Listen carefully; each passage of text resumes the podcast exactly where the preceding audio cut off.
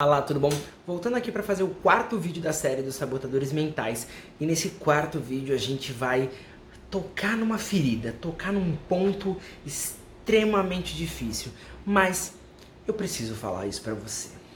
O quarto sabotador mental é o hábito ou o sabotador mental de querer ser especial.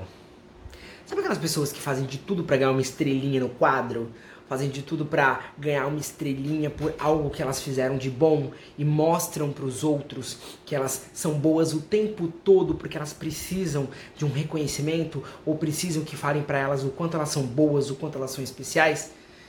Então, está acabando com você. Está destruindo com você, fazendo você ter uma mente fraca, uma mente pobre, literalmente. E deixa eu te falar uma coisa. Você sabe como que você resolve isso? Primeiro, primeiro parando de tentar agradar todo mundo, que é outro dos sabotadores mentais. E segundo, fazendo as coisas porque elas precisam ser feitas, não porque você quer ser reconhecido. Você tem que parar com essa mania de que você faz as coisas esperando que alguém te dê um obrigado, esperando que alguém fale o quanto você é bom, ou esperando que alguém fale o quanto você é importante na vida daquela pessoa. Simplesmente faça o que precisa ser feito. A gente trabalha porque precisa porque a gente também gosta, claro. Muitas pessoas trabalham porque precisam, mas uma grande maioria trabalha porque gosta do que faz. Então, você tem que aprender a fazer as coisas porque você gosta de fazer.